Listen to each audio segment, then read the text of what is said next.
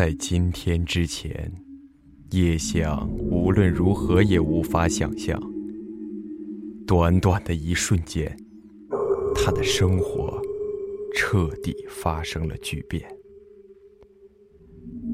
此时，叶想发现自己出现在一个阴森的木屋内，而在这个木屋中，他却是发现自己。自己竟然只剩下一颗头颅，而眼前，他竟然还看到自己无头的尸体被高高的捆束着。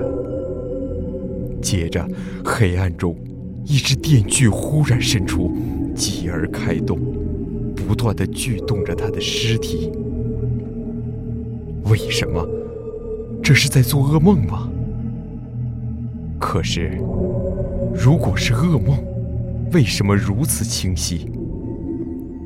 这超乎想象的恐怖让叶想几乎发疯了。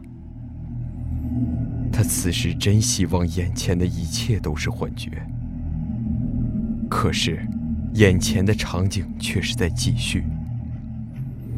他的身体不断的被锯开，手臂最先掉落。然后大量的鲜血喷出，喷溅在他的脸上。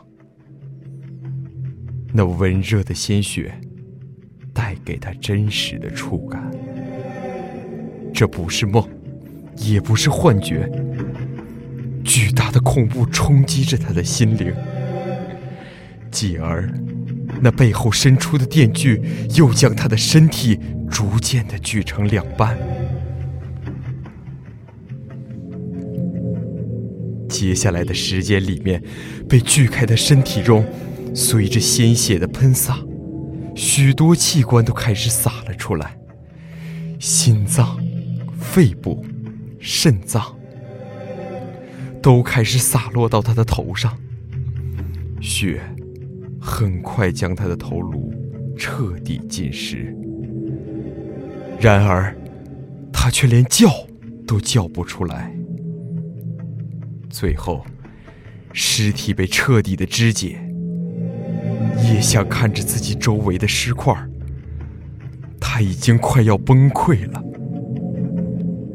而就在这过程中，在他的脑海里，却是犹如潮水一般涌入了大量信息。这都是他记忆中本不该存在的信息，现在却犹如是被输入数据一般。自动在脑海中产生了出来。